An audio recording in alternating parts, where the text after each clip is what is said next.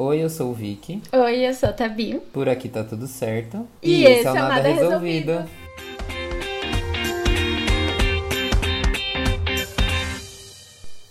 Gravando! Ei. E aí? Oi, oi. Olá, gente, tudo bom? Tudo bom com vocês? Tudo bem, vocês? Tô ótima. Bom dia, boa tarde, boa noite. Boa tarde, boa noite para você que tá ouvindo a gente, independente do horário. Vocês já devem ter percebido que nós não estamos sozinhos hoje, estamos muito bem acompanhados por um casal de ginecologistas, porque hoje, se você não sabe, é dia 8 de março, Dia Internacional da Mulher, e a gente vai fazer um episódio especial sobre saúde feminina. E lindos, vocês podem se apresentar, por favor. Meu nome é Mariana Visa, eu sou médica ginecologista, tenho um canal no YouTube, Mariana Visa, com Z. E lá nesse canal a gente fala bastante sobre métodos anticoncepcionais e sexualidade. Eu sou formada pela Unicamp e foi lá que eu conheci esse rapaz que vai se apresentar agora. Oi, pessoal, eu sou o Marcos Marangoni. Eu sou médico ginecologista também, sou marido da Mariana Visa e primo do Vini. então, eu sou, tô, tô, tô, só na família. Nepotismo rolou solto aqui agora. é, rolou horrores. É, eu sou médico ginecologista formado pela Unicamp também, a gente fez residência junto, eu e a Mari. E sou especialista em sexualidade humana aqui pela USP de São Paulo. Meu Deus, gente, gente inteligente. A gente vai encerrar por aqui porque, assim, acabou, sabe? O currículo desses dois. Eu com as minhas DPs em estatística. Olha pra isso e fala, meu Deus. Mas Olha. eu também peguei DP em estatística na, na, na, na olha. então tudo bem. Gente, olha, o Marcos, ele tenta se enturmar, assim, que ele teve dificuldade na escola, ele da sempre galera, passa por isso, né? mas ele não teve. Tá, ele não teve uma prova, ele não sabe assim o que é não passar numa prova. Sabe assim quando você faz uma prova, não passa? Ah, pronto. Entendeu? O Marcos, ele passou em tudo que ele fez. Eu não sou assim, não. Eu fiquei três anos no cursinho, entendeu? Marcos perfeito em tudo que se propõe. um ícone. Gente, o Marcos, ele Isso. foi o primo inteligente da família, né? A gente comentou disso no nosso episódio sobre terceiro ano do ensino médio. Eu falei de você, primo. Olha só, eu era o primo esquisito, Você né? levou os níveis O Marcos deixou aquela sombra em cima da gente, assim, porque ele era o mais velho. E aí, ele ser o primo inteligente da família deixou a sombra em cima da gente. Nivelou lá por cima, né? Mas é que eu sempre fui o exclu- meio excluidão, assim, da família. Eu ficava num canto meio isolado, que dó. Tadinho. Que horror. Gente, ainda bem que a minha família não teve isso. Obrigada aos meus primos mais novos. Sou mais velha e não sou exemplo. Bom, hoje é Dia Internacional da Mulher e esse dia, né, ele é oficializado como Dia Internacional da Mulher desde 1975, quando a ONU decidiu oficializar isso como uma ação de combate à desigualdade de gênero no mundo. E é bem comum linkar a data do, do Dia Internacional da Mulher com um incêndio que aconteceu em Nova York em 25 de março de 1911 numa fábrica de tecidos. Acho que todo mundo aprendeu isso na escola, né? Que o incêndio matou 146 pessoas, sendo 125 mulheres, devido às péssimas condições do local. Mas se a gente voltar um pouquinho, né? Se, é, se a gente volta um pouco, a gente vai ter um ponto de vista um pouco diferente, assim. Lá em 1909, gente, muito tempo, aconteceu uma passeata que reuniu umas 15 mil mulheres e elas estavam lutando pelas melhores condições de trabalho. Então elas podiam, elas estavam trabalhando até 16 horas por dia e elas estavam trabalhando até 16 horas por dia, seis dias por semana. Então elas foram para as ruas lutar por melhores condições. Afinal, ninguém merece. Então, no ano seguinte também, em 1910, agosto, teve, uma, teve a segunda Conferência Internacional das Mulheres Socialistas e uma alemã chamada Clara Zetkin. Pronunciei certo, Vi? Mais ou menos. Clara Zetkin. Desculpa, não assisti Dark o suficiente. Eu fiquei ouvindo repetidamente no, no Google Translate até aprender o sotaque certo. Eu só, eu só sei falar Jonah. Nem isso, eu sei falar mais. Porque já faz tempo que eu assisti. Então, ela propôs a criação de uma jornada anual de manifestações em determinadas datas, né? E aí, uns anos depois, em 8 de março de 1917, pelo calendário gregoriano, um grupo de operárias russas fez manifestações contra a fome e contra a Primeira Guerra.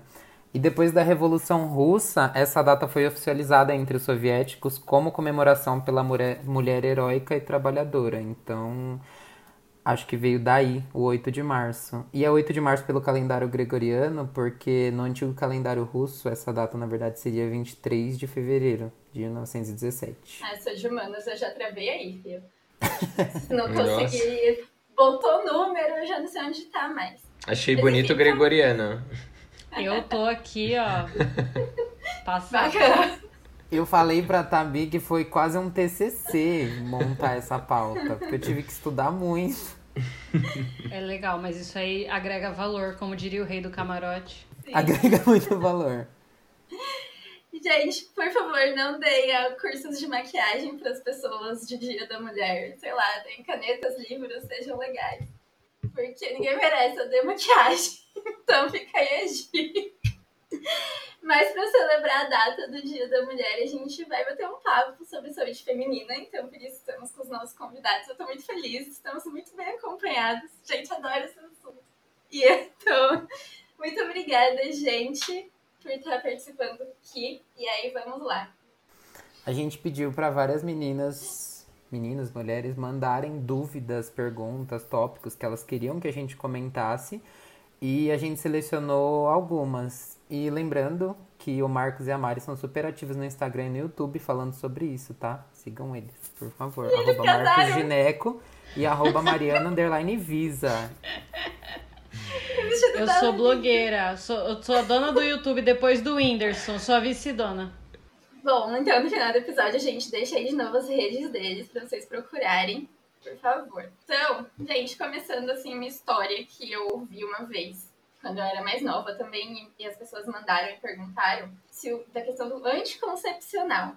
Eu tive que parar de tomar anticoncepcional por causa da minha enxaqueca. Mas assim, eu tomei por muito tempo. E as pessoas falavam que podia atrapalhar a fertilidade a hora que eu quisesse engravidar, assim. Depois de tomar por muitos anos seguidos. Isso faz sentido em algum momento? É, não, não faz sentido, tá? A gente tem muita segurança com os métodos anticoncepcionais disponíveis hoje. É, eu sempre que ouço um mito como esse, e eu ouço bastante esse aí, eu fico pensando na origem dele, né? Então, o que acontece é assim: o fator isolado mais relacionado à fertilidade feminina é a idade. Então, às vezes a pessoa tomou pílula a vida inteira, aí para de tomar pílula ali com 38 anos, quando a fertilidade já teve uma queda significativa. Então, esse mito, eu creio que ele venha daí, entendeu? Ou então a pessoa era infértil, não sabia que era infértil e tomava pílula, porque você só descobre se você é infértil mesmo quando você coloca a prova, né? A não ser que tenha alguma coisa de base, que ela já saiba que afete a fertilidade, né? Então esse mito veio daí, mas não tem relação. Agora, com a enxaqueca, tem relação, tá? A enxaqueca com aura, que é aquela enxaqueca que vê pontinho brilhando, ela é contraindicação absoluta ao uso da pílula. Ou seja, eu identifiquei enxaqueca com pontinho piscando imediatamente eu suspendo o uso da pílula e se for para escolher, eu não vou iniciar com o uso da pílula combinada, que é a pílula com dois hormônios. Menina, também por anos, foi um surto na minha vida. Passava muito mal.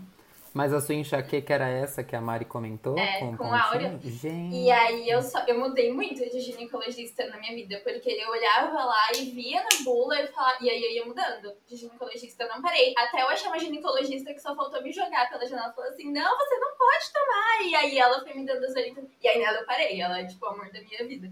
Beijo, doutora Daniela. Que assim, ela é incrível, ela é muito séria, assim, mas ela, me, ela que dá as orientações certinhas e aguenta meus surtos também. Não, isso, isso é bem importante, né? Da parte da fertilidade, eu acho importante a gente falar também que tem alguns métodos que você usa e quando você interrompe o uso, a sua fertilidade já volta imediatamente. Por exemplo, o uso do DIU, né, do dispositivo intrauterino, que é um método super eficaz, é, seguro e de longa duração, quando você retira o DIU, a sua fertilidade volta imediatamente. A pílula também, né? Tanto é que tem gente que esquece dois, três dias de pílula e aí e já era, né? Um clássico. É. aí depois de nove meses você vê o resultado. Como diria o poeta compadre Washington. Isso. Legal a gente citar gente de peso aqui, né? Sim. É. Só ref boa aqui, hein? Só ref boa, exato. Depois do calendário gregoriano, agora é cultura popular. Dos mesmos criadores. Em contrapartida, tem outros métodos contraceptivos que eles são de depósito. Por exemplo, a injeção trimestral, né?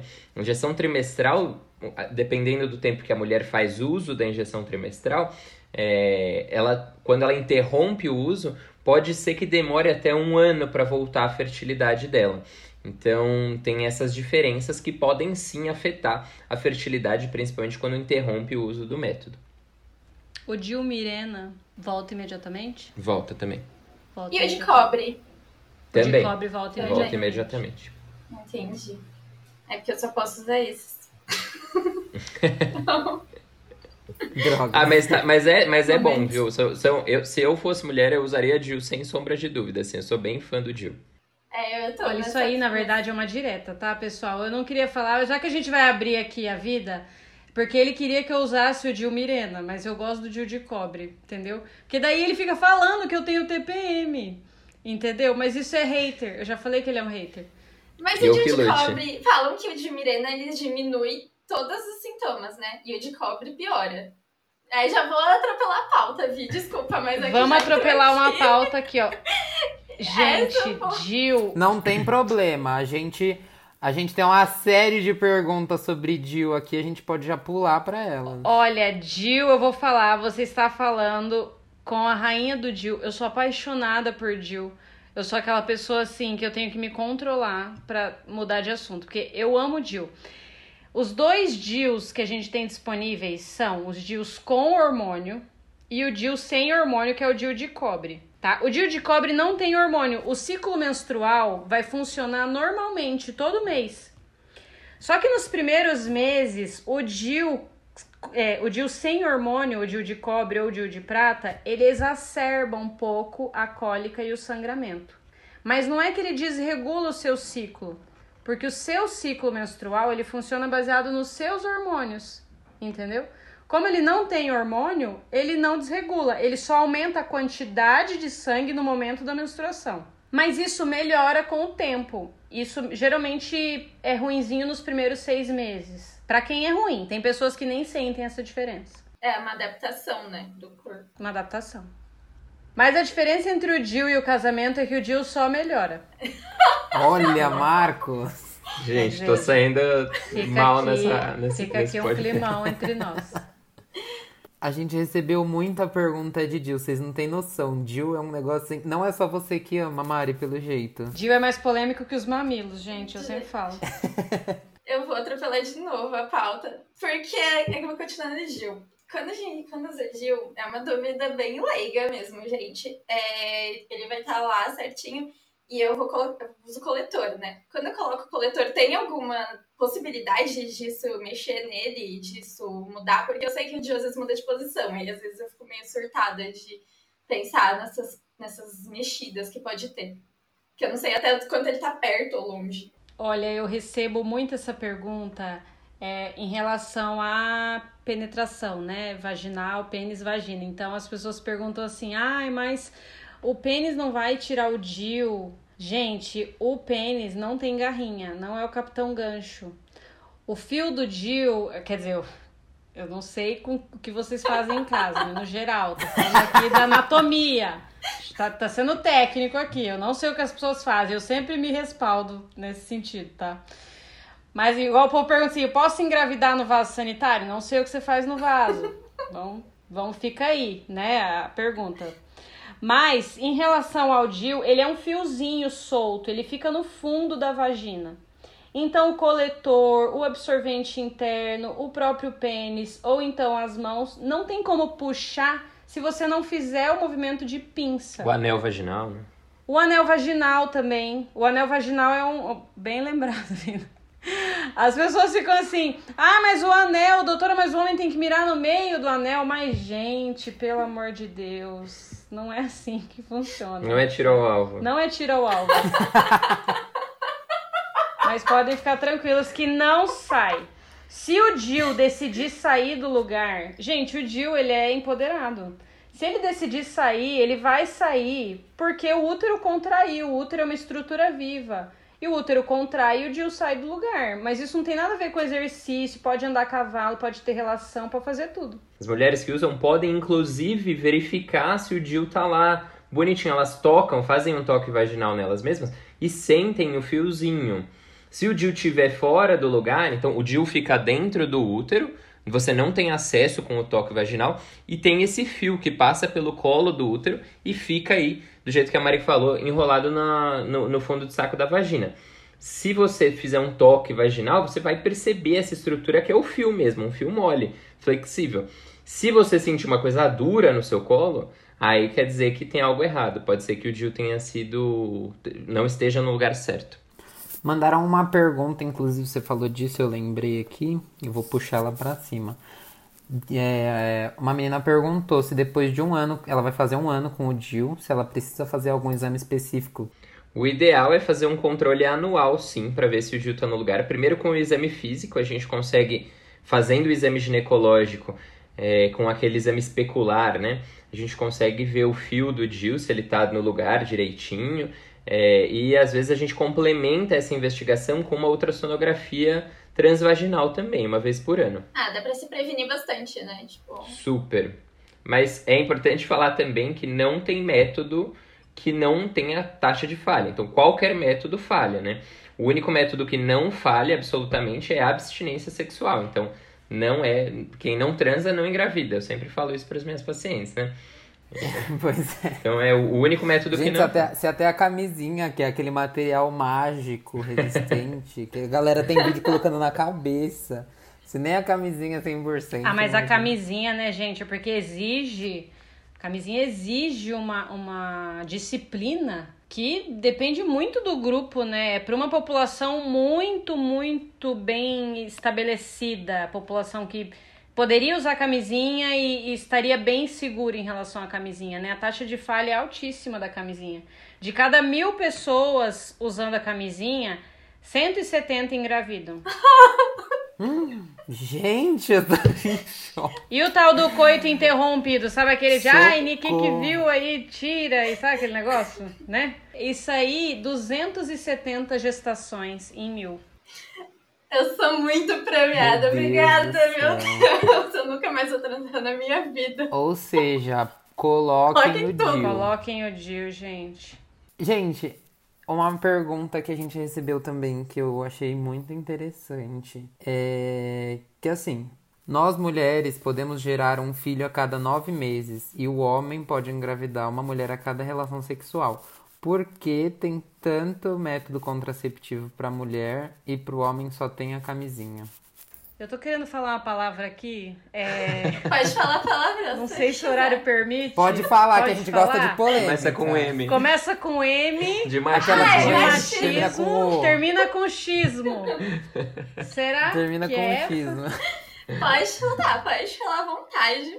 Gente, mas assim, é isso, entendeu? É, eles a cirurgia de vasectomia é uma cirurgia que dá para fazer embora no mesmo dia. É com anestesia local, dá para dar um comprimidinho pro fera dormir, aí o fera dorme um pouquinho e daí faz a, a, a vasectomia e vai para casa no mesmo dia. A, a laqueadura tem que cortar a barriga. Corta as mesmas camadas que corta para fazer uma cesárea, tem que cortar para fazer a laqueadura, entendeu? É, não dá para ir embora no mesmo dia, uma cirurgia abre cavidade, pode lesar a bexiga, é muito mais complexa. E é com anestesia ou hack ou anestesia geral. Então, assim, a pessoa fica internada, etc. Mas daí os homens tem umas lendas que o homem vai ficar broxa e daí é aquela coisa, né? Ai, eu já ouvi tanto isso. Tipo, ah, é difícil. E o tanto de piada, né? Em roda de homem, Tanto assim, nossa. de piada. Ai, fez a cirurgia errada, aí chegou lá e. É a palavra com M, gente. Isso aí é e, isso. E eu acho que vai mais do que isso, assim. Eu acho que é, nunca teve um grande investimento para uma contracepção hormonal masculina, por exemplo, né? Então, para mulher, todo ano sai pílula nova, sai, sai DIU, sai implante, enfim. É, tem, tem cada vez mais tecnologia, né? É, não, não acho que é ruim, porque acho que a Mari pode até falar um pouco mais, mas o, o, o método contraceptivo foi o que deu uma grande liberdade para a mulher, falando agora da parte social, né? Foi o que libertou a mulher do lar, né? Então a mulher decidir se ela quer engravidar e quando engravidar permitiu ela sair de casa, permitiu ela entrar no, no, no mercado de trabalho, né? Você sabia que a minha avó, ela tomou a primeira pílula lançada no Brasil? Sério? Ela engravidou três vezes, teve três filhos e foi assim, seguidinho. Um ano, outro ano, outro ano.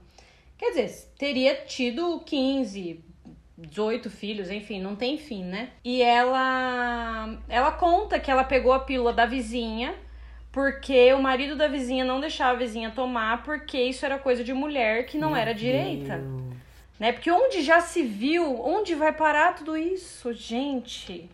Porque se, as mulheres vão fazer o quê agora? Vão começar a transar por prazer? Que absurdo. Meu Deus! Entendeu? Então tinha esse pânico, né? Porque as mulheres usavam como método anticoncepcional duas coisas. É, lavar a vagina depois da relação, elas lavavam com vinagre, que isso acabava matando os espermatozoides. E elas usavam a própria amamentação. Enquanto você está amamentando, é, às vezes você inibe a ovulação. Então elas ficavam amamentando dois, três anos as crianças ali para ver se não voltava a ovular para não engravidar. Gente. Vai ter muita coisa aqui pra mim que vai ser choque, porque eu não sou mulher, né? Então. Não, mas a história da saúde ginecológica, sim, nossa, tem muita coisa. Quando a pílula lançou no mercado, tem documentários sobre isso, que algumas mulheres morreram de trombose. Nossa, assim. E tem uma mulher que lançou um livro logo que saiu a pílula. A pílula saiu em 1960, chama Venovide. E daí uma mulher lançou um livro. É, puta, eu tenho- quero lembrar o nome do livro: Doctor's Case Against the Pill. Gastei o inglês, hein? Boa. Pessoal, meu, Arrasou. segura. Mas ela lançou esse livro e nesse livro ela já denunciava a diminuição da libido. Imagina falar de diminuição da libido em 1967. Ela falou de diminuição da libido, falou do risco de trombose, falou de várias coisas que hoje a gente já tem artigo confirmando que realmente tem um efeito sobre a libido, que às vezes dá um pouquinho de ressecamento vaginal. Mas o raciocínio é sempre aquele, né, gente? Nada diminui mais a libido do que um pós-parto, né? Não tem nem nenhuma coisa que te deixe mais sem vontade de ter relação do que uma criança mamando ali de noite e você sem dormir, enfim. Mas a pílula é muitas polêmicas ao redor da pílula. Tem pergunta disso que você falou, Mari. Perguntaram se é normal ter a libido baixa pós-parto, se ela normaliza depois de um tempo e quanto tempo após o parto pode ser praticado o pompoarismo. A pessoa fez uma perguntona. Tem contraindicação do pomparismo vida pós-parto? Acho que não, né? Não, acho que não. Acho que Não quatro, quatro a seis semanas pós-parto. Não, tá. O pompoarismo tá liberado, não tem grandes problemas, não. Se tiver cicatrizada, lesão vaginal, que às vezes teve laceração vaginal pós-parto, não tem contraindicação do pompoarismo. Gente, olha, é o seguinte, a respeito da libido pós-parto, isso aí dava um podcast só disso, tá? Eu, inclusive, recomendo que essa pessoa pesquise sobre isso, porque a relação sexual, o desejo, não tem uma coisa mais broxante do que a maternidade, do que a, a relação mãe-filho. Uma mãe não normal, né? Não vai sentir desejo sexual pelo seu filho, jamais, certo? Só que quando ela abraça esse espírito da maternidade, do pós-parto, ela começa o tempo inteiro a se doar, se doar, se doar, se doar para a criança. Então esse ato de se doar, ele é um pouco cansativo. E ela esquece dela mesma, porque a gente tem que pensar que a relação sexual é também um ato sobre a gente mesma, né? E daí, de repente, tem um parceiro que começa a cobrar, viu? E, e aí, hoje tem, hoje tem, hoje tem, hoje tem. Então, muitas descrevem que elas acabam se sentindo também mãe do marido, porque eu preciso satisfazer a criança com leite, comida, fralda e o marido satisfaz com a relação sexual. Então ela fica o tempo inteiro se doando, se doando. Se você perguntar o que essa mulher quer de verdade, ela quer tomar um banho. Entendeu? Ela quer comer. O prazer dela, o centro do prazer no pós-parto, ele muda muito. Isso aí é outro capítulo. Exato, acho que é isso, isso é uma coisa que tem que ser ressaltada, né? O centro do prazer da mulher sai dela mesmo e tá externamente agora. O que dá prazer a ela é aquela criaturinha é, que, que ela que saiu de dentro dela, né? Então, isso é um ponto importante. E outro ponto importante, fora esse cansaço, esse estresse, essa doação, essa, essa coisa psíquica, existe uma, uma alteração hormonal muito intensa, né? Então, a gente tem alguns períodos da vida da mulher é, com, que, que exigem essas alterações muito grandes de hormônio. Então, por exemplo, é, no pós-parto, no início da menopausa, né, quando a mulher entra na menopausa, que as taxas de hormônio mudam muito, isso leva, é, facilita a paciente, a mulher, a desenvolver vários transtornos. Tanto é que existe uma taxa de depressão muito maior no pós-parto, no começo da, da pós-menopausa, né? Ali por volta dos 50, 50 e poucos anos. Então, são períodos muito difíceis. O pós-parto, além de ter esse cansaço, esse estresse, tem essa alteração hormonal também que é bastante significativa. Eu costumo dizer que a mulher vai retomar, sim, a vida sexual no pós-parto quando ela estiver dormindo de melhor com quando ela estiver dormindo é, com sono de qualidade, tiver um sono reparador e quando ela conseguir voltar esse centro do prazer para ela mesma também. Quando ela conseguir separar as coisas, o que é bebê, o que é mãe, o que é ser mulher, o que é ser profissional. Conforme ela vai voltando, às vezes só o ato de voltar a trabalhar já muda um pouco o foco e ela volta a sentir prazer no trabalho e etc. E, e, o prazer no trabalho, o prazer na relação e o prazer em tantas outras coisas da vida, né? Eu posso fazer uma pergunta a ver com isso também, quando a gente falou do pós-parto, mas quando você tá grávida, eu já vi gente falando assim, que quando você tá grávida de um menino, você pega nojo do seu marido. E quando você tá grávida de uma menina, você não sei se vocês já viram essa história. Eu vi assim falando das blogueiras e eu fiquei, meu Deus. E quando você tá grávida de menina, tipo, você ainda tem atração. Eu fiquei, meu Deus, isso faz sentido? Chama Ed Porreia essa história. eu fiquei, meu Deus. Que... Freud já falava, né? Não, mas isso aí é, é mito, gente. Não tem dessa. A, aliás, durante a, durante a gravidez, algumas mulheres descrevem aumento do desejo, né? Porque aumenta muito a vascularização vulvar. Elas ficam pra mim, doutora, eu tô com uma periquitona, tá inchada.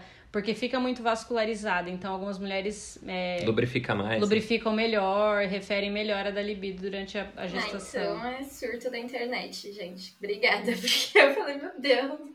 Não, e gente, vocês devem ouvir um, uns absurdos muito grandes, né? Uns mitos, assim, de desse tipo de coisa. Qual o mito mais absurdo, tirando esse que a Tabi falou? Qual o mito mais absurdo que vocês já ouviram? Não, mas eu não acho que é muito mito absurdo, assim, mas eu já, eu escuto muito isso, assim. Ah, eu não coloco o DIU por quê? Porque eu tenho medo.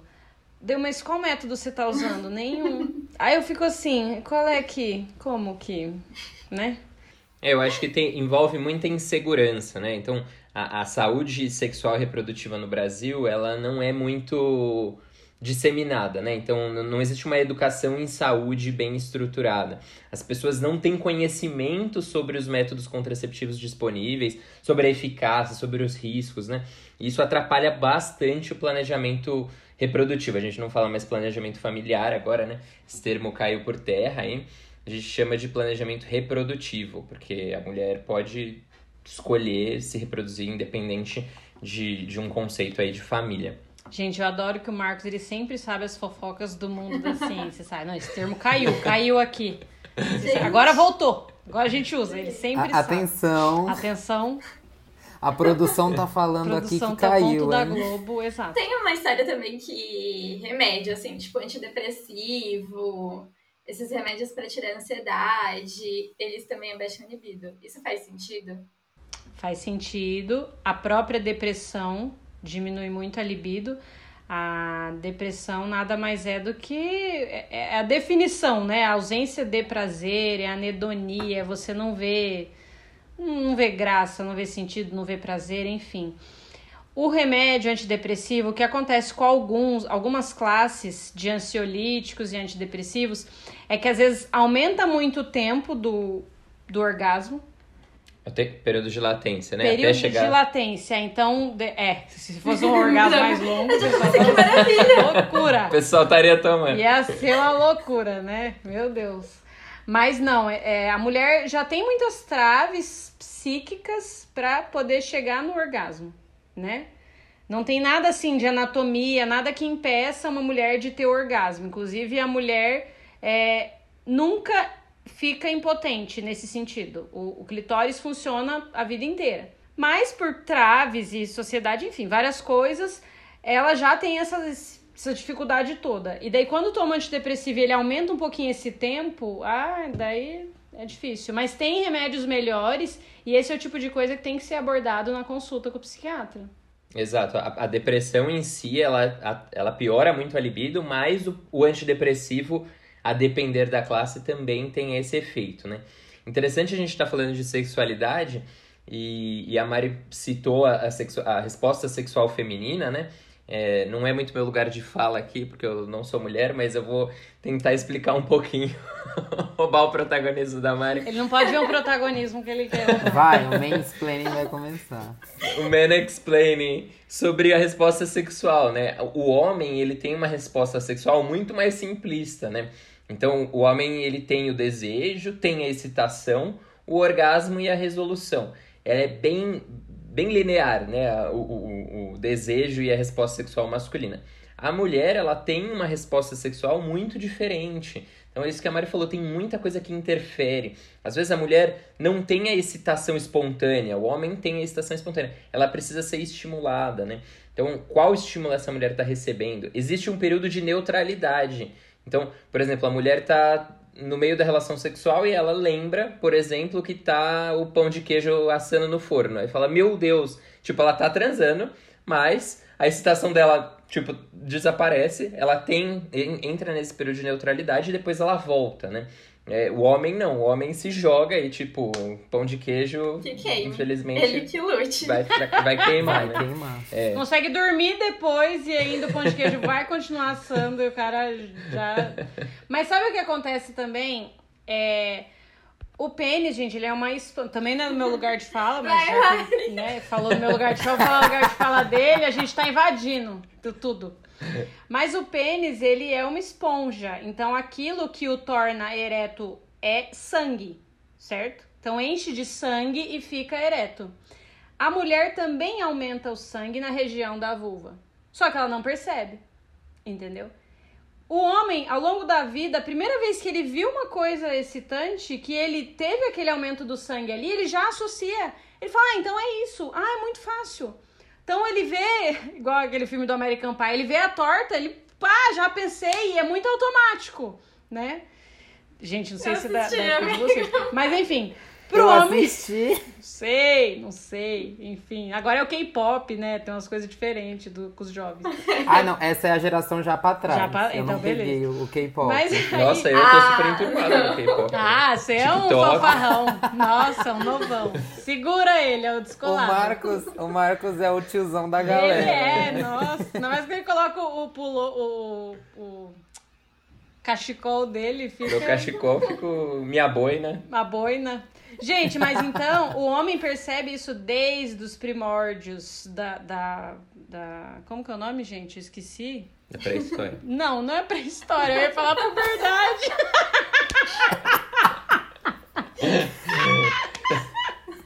Deve ter rolado puberdade na pré-história. O homem percebe isso aí. A mulher não percebe, só que tem esse aumento da vascularização.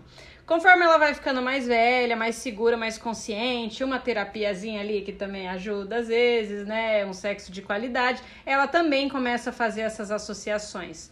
O que que ela percebe que faz aumentar a vascularização? Porque isso vem antes da lubrificação. Entendeu? Aí tem muita mulher que fica frustrada, ai meu Deus, mas eu nunca tenho vontade igual o meu parceiro, né? Ele tem vontade tão rápido. Mas assim, como ela, conforme a gente vai explicando o estímulo e vai melhorando o estímulo, vai melhorando também a resposta. E é interessante falar que a resposta da mulher, ela é inespecífica, a gente fala, né? A resposta biológica, essa resposta de vascularização, de aumento da vascularização, aumento do sangue na região, e às vezes até a lubrificação, ela é inespecífica. Então, é, não importa se a mulher, é, qual a orientação sexual dessa mulher, se ela é heterossexual, bissexual é, ou, ou homossexual, não importa, qualquer estímulo sexual, ela tem essa resposta inespecífica. Pode ser que ela não, não tenha excitação é, psíquica com aquilo, mas a resposta biológica, a resposta é, de aumento da vascularização da região perineal, ela é inespecífica e aumenta também. Então a mulher tem que aprender a distinguir isso. Diferente do homem, o homem tem uma resposta muito específica. Eu vou puxar mais uma pergunta que as meninas fizeram. Até que ponto o corrimento é normal, corrimentos não menstruais? Ai, gente, é, corrimento. Olha, você sabe que eu tenho muita muita paciência com os pacientes, assim, no geral, mesmo no pronto-socorro, eu nunca fui aquela médica que me estressei, fiquei irritada, joguei as coisas e tal, eu sempre sou de boa. Mas é a única situação em que a paciente fica pistola é quando eu falo que aquele corrimento é normal. Elas ficam azedas comigo, querem me bater, entendeu? Elas não aceitam que o corrimento é normal. E elas ainda me contam uma história clássica que eu vou contar para vocês que não são ginecologistas, vocês vão saber se é um corrimento normal. Doutora, desde que eu menstruei, em determinada fase do mês, eu tenho corrimento todo mês, na mesma época. Ele não tem cheiro, ele não coça, mas ele vem todo mês. Eu estou incomodada. Eu falo, gente, mas está incomodada por ter uma vagina? Porque você está me descrevendo uma vagina. Porque a gente tem secreção no olho, a gente. Ninguém vai no, no otorrino e fala assim: eu tenho cera de ouvido. Entendeu? Até que ponto a cera de ouvido é normal? Entendeu? As pessoas, no geral, eu tenho amigo otorrino, eles não ficam com essas pira aí da cera de ouvido. Mas com o corrimento. E elas falam assim: você não está entendendo. Molha minha calcinha. Eu falo, tudo bem. Entendeu? E mais do que isso, né? Tem algumas mulheres que têm muito estranhamento com o cheiro da vagina. Ai, gente. Né? Ou o parceiro vem e, e, e, e fala do cheiro da vagina, né? breaking news aí, a vagina tem cheiro. Né? Gente, né? vagina tem cheiro de vagina, não importa.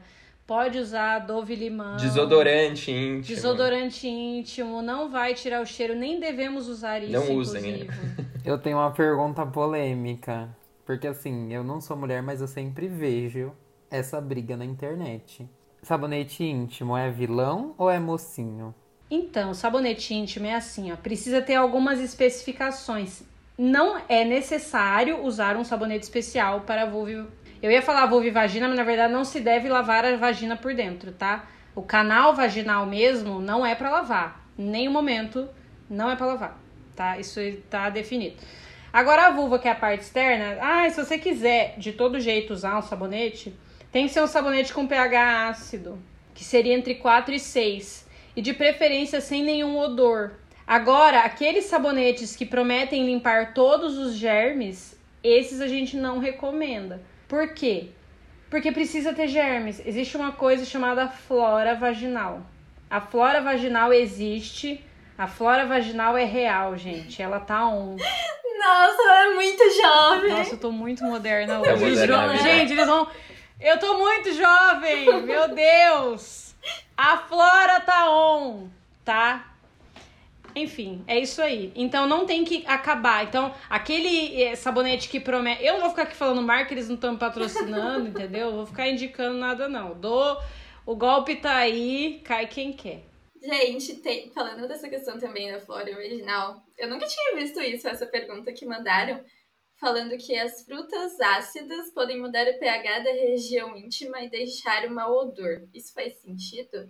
Isso altera alguma coisa? Pode ter um, uma alteração discreta de pH, mas não altera o odor de forma nenhuma, né? É, então, a, a, de acordo com os alimentos que a gente come, as secreções elas mudam de composição realmente. Mas dificilmente vai mudar o cheiro ou a textura, não está associado com infecção, nada disso. Então, não, não, dá não dá corrimento patológico, por exemplo, não tem essa relação. Ah, então eu posso comer limão. Normalmente. Pode, é, tranquilamente. Inclusive, limão é ótimo anti-inflamatório. Tá? Gente, é, essa questão de, de cheiro de vagina, né? Quando a mulher chega pra mim falando que o parceiro tá reclamando e eu vou examinar e não tem nada, aí eu fico pensando, de tem homem que se esforça, né? Pra gostar de vagina e não gosta, gente. Porque quando não gosta do cheiro é porque não gosta. Alguém tem Entendeu? que avisar. Alguém tem que avisar eles. Alguém avisa. Porque é, é um cheiro como outro qualquer, né? É um cheiro, é um cheiro do corpo. Cheiro do ouvido é a mesma coisa. A gente tem um cheiro no ouvido. Inclusive o pênis também tem cheiro. Inclusive o pênis também tem cheiro, né? E o cheiro do ouvido, poxa, a pessoa ganha um beijo no ouvido ali, ninguém chega falando, ah, está com um cheiro. O ouvido tem cheiro, tem cheiro, é isso. Nossa, hoje seu ouvido tá fedendo. É. É, mandaram aqui é, uma pergunta sobre a melhor forma de tratar infecção urinária e candidíase de repetição. Se há algum comportamento de higiene ou alimentação que pode ajudar. Olha, candidíase de repetição. Primeiro que nem tudo que reluz é ouro, nem tudo que coça é cândida. Então as pessoas têm mania de dar o nome candidíase para tudo que acontece ali embaixo. E às vezes é um corrimento natural, fisiológico e não é candidíase. Existem muitos casos de coceira, prurido associado meramente a estresse. A vagina tem muita personalidade, eu vivo falando isso. Então, ela sempre vai contar os segredos da paciente para mim. A paciente pisou o pé ali, nem me falou que é ansiosa, nem me falou que toma antidepressivo, aí fala: "Ah, eu tenho uma coceira sempre".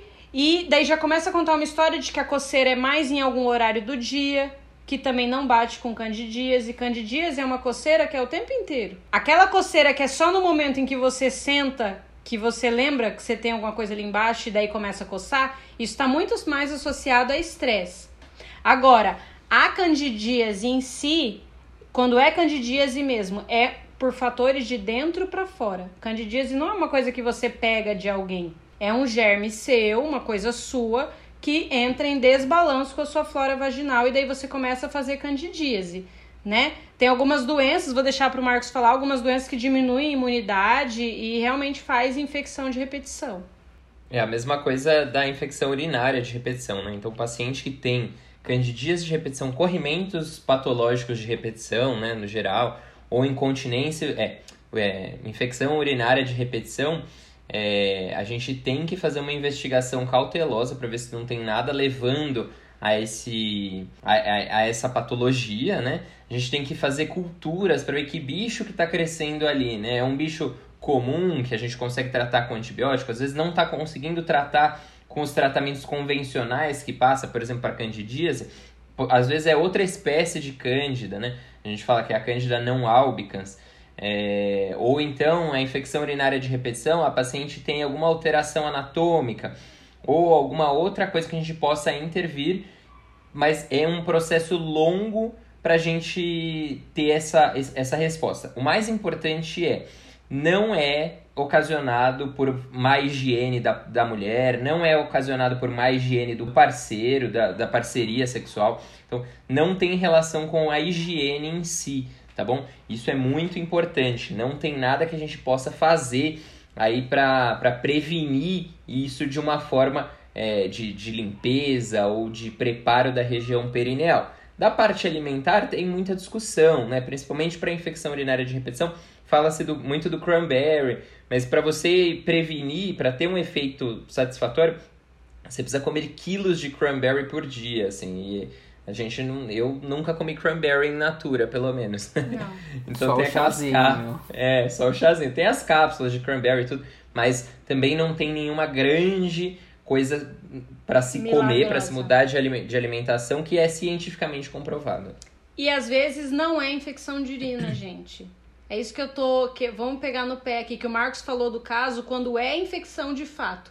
Às vezes não é infecção de urina. Se alguém falou para você que você tem infecção de urina, é importante fazer uma urocultura para ver qual a bactéria que tá ali.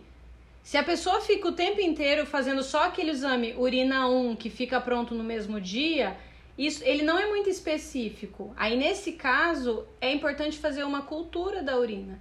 Então quando a pessoa fala para mim, ah, eu tenho infecção de urina todo mês, eu falo, mas fez cultura? Não fez nenhuma cultura.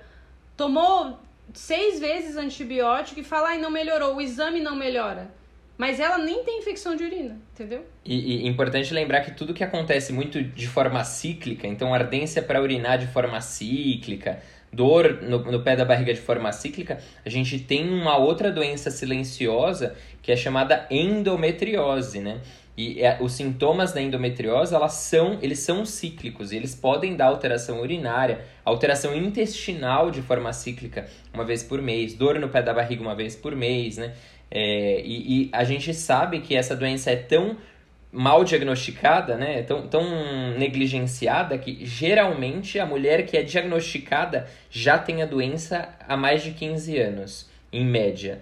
Então tem um atraso de 15 anos no diagnóstico dessa paciente. Nesses Caramba. casos de infecção de urina, esses banhos de assentos, tipo que vó fala pra fazer com chá, não sei o que, isso funciona? A Mari só tava lançando a cabeça. a indignação já da Mari. Não, isso, aí, olha, aí não deve ser feito, sabe? Porque a grande maioria desses chás envolvem é, diferença de acidez. Então eles fazem chá com vinagre, com bicarbonato, tudo coisa que interfere na acidez vaginal. E a acidez vaginal é a responsável por estabelecer a flora vaginal de qualidade. Quando eu mudo essa acidez, aí pode dar problema. E é importante lembrar que a infecção urinária é um problema da bexiga e da uretra. É outro buraco, não é, não é a vagina, né? Também não é a mesma coisa. E, existem, existem banhos de assento específicos para condições vaginais, então algum corrimento específico que a gente orienta banho de assento com ácido bórico ou mesmo com bicarbonato, mas são casos específicos com orientação médica. É, não dá para fazer em casa na lua. É. Que as vós bruxas vêm e falam, não, porque tem isso, tem aquilo, põe aí, sente e vai super funcionar. Eu fico, meu Deus do céu. Não vai rolar.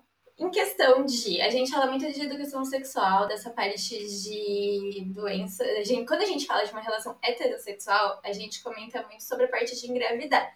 Só que a gente também esquece muito das parte, da parte de doença sexualmente transmissível.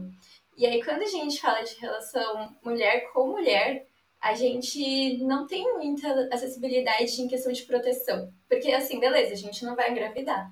Mas a gente pode passar doença uma para outra. Então, assim, o que a gente pode fazer para se prevenir nesse, desse jeito? Porque eu procuro, assim, e existem tantas contradições, é, é algo que fica muito na minha cabeça, sabe? Para mim, o, o, sexo com o homem, ele parece sempre ser mais seguro, querendo ou não, porque tem diversas mil coisas para lhe prevenir, do que com a mulher, em questão da, dessa parte de, de transferência de doença sexualmente transmissível. Mais uma, mais uma atualização, uma fofoca científica, a gente não fala mais doença sexualmente ah, transmissível. É a gente fala infecção Atenção, sexualmente transmissível. Obrigada, mais uma coisa pra aprender. Tem as fofocas científicas todas. Não querendo ser pedante não, de forma nenhuma, mas eu acho que tira um pouco desse estigma, assim, né?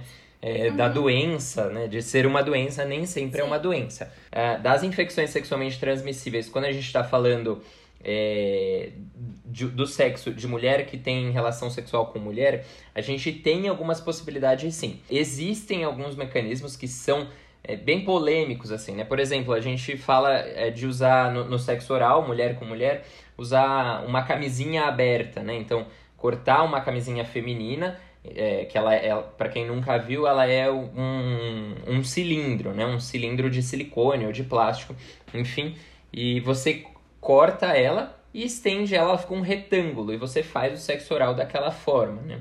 É, quando for usar brinquedos é, compartilhados, então não compartilhar o brinquedo, né? O brinquedo de uma mulher não é o mesmo brinquedo de uma outra mulher. Então são esses cuidados, mas realmente existe mais preocupação de, de transmissão de IST, né, de infecção sexualmente transmissível, entre homens e mulheres e homens e homens do que entre mulheres e mulheres, né? Importante também que tem um, um, uma incidência muito alta alguns tipos de infecção sexualmente transmissíveis que às vezes a, a, a, mulher fica preocupada, né? Por exemplo, HPV, que é aquela, aquele vírus que dá a verruga genital, né? Tem uma incidência estimada em 70% da população. Então, é, é, é muita gente que tem HPV, né? Então, é, por isso eu acho que também tira esse doença sexualmente transmissível, que é meio estigmatizante, e entra a infecção sexualmente transmissível, né? Então são esses os cuidados, mais ou menos. E, e as mulheres que têm relação com outras mulheres precisam também colher o Papa Nicolau, que é o exame preventivo lá uma vez por ano. Por quê? Porque tem manipulação, porque tem algum tipo de penetração ou com as mãos, ou vibrador, ou etc. Como eu sempre digo, eu não sei o que vocês fazem em casa, fica aí uma reflexão. Mas se tiver qualquer tipo de penetração vaginal, pode sim levar o vírus HPV lá para dentro. E o vírus HPV ele é responsável pelo câncer de colo. Né? A vacina do HPV é uma vacina contra o câncer. A gente às vezes não para para pensar nisso, né? O pessoal morre de medo de câncer, aí surge uma vacina de câncer. O pessoal, não, não vou dar porque vamos incentivar os jovens a ter relação, né? Quem me dera eu tivesse alguma coisa para incentivar, porque o que eu mais pego é falta de libido no consultório, né? Se eu, se eu soubesse alguma coisa que incentivar. Uma mágica, né? Uma mágica, né? Uma pílula mágica que vendesse, enfim, eu tava rica. E não só mulher que tem que, que faz sexo com mulher tem que fazer Papa Nicolau, mas homem trans também deve colher Papa Nicolau, né? É o especial do Dia da Mulher, mas o homem trans também tem que ter os cuidados ginecológicos adequados aí com coleta Sim, de papa. falando de pessoas que têm vaginas, né?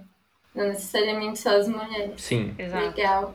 Ai, gente, tem tanta pergunta, a gente queria muito que desse pra fazer todas, né? E a gente ama falar também, A né? gente gosta de falar também, principalmente fofoca. Meninas que não foram respondidas, a gente sente muito, mas a gente já tá gravando há uma hora. Parece que foram 10 minutos. Você não me viu discutindo uma relação ainda. Misericórdia. Casamos. Obrigado, boa sorte, Marco. Vamos pro Indiquei. Deus Free de Cave. Bom, hoje a gente tá acompanhada de gente muito séria, então a Eu gente não não vou vai cantar. cantar hoje. Não, ah, eu quero cantar, eu quero que cante. Hoje a gente não canta. Vocês podem cantar também. Eu, não- eu tenho muita vergonha de, de cantar Xuxa na frente de pessoas. Ah, imagina, gente, canta. mas vergonha do quê? A gente canta Xuxa. Imagina, a gente, se a gente é sério, meu Deus. Que tá na hora, tá na hora, tá na hora de indicar. Pode cantar, sinta-se à vontade. Bom, Ninguém vai cantar. eu tenho. Mas é cantar o quê, gente? Tem que cantar qualquer Tem música? que... Não, essa da Xuxa, Tá amor. na hora, tá na hora, tá na de hora. Ah, tá, Tá na hora de indicar. Aquele livro, aquela série Que você gosta que de você indicar. vai maratonar. muito bom, muito bom. Não, então vamos de novo. Tá na hora, tá na hora. Tá, na hora de indicar. Aquele livro, aquela série que você Tá, vai vai maratonar. Nararara. Muito Ah, bom. é da minha época, são tô antenada aqui, uai. K-pop my ass. Xuxa Rainha, refinadinha. Todo mundo que vem aqui, a gente quer que fique no elenco fixo do podcast. Mas, gente, assim, vocês podem voltar sempre que quiserem, pelo amor de Deus. Voltaremos. Voltaremos. Então vai, quem vai começar com a indicação? Eu indico, gente, eu indico uma série chamada Nada Ortodoxa. Netflix. Ai, tá na minha lista. Maravilhosa. Chorei litros e rios. Linda. Você tem um podcast também, né, Mari? Indica seu podcast. Tá no podcast também? Ah, vou indicar meu podcast. Indica meu podcast ainda não foi lançado, gente. Tô- Vende seu peixe, menina. Hoje eu gravei o piloto. Vocês estão entendendo?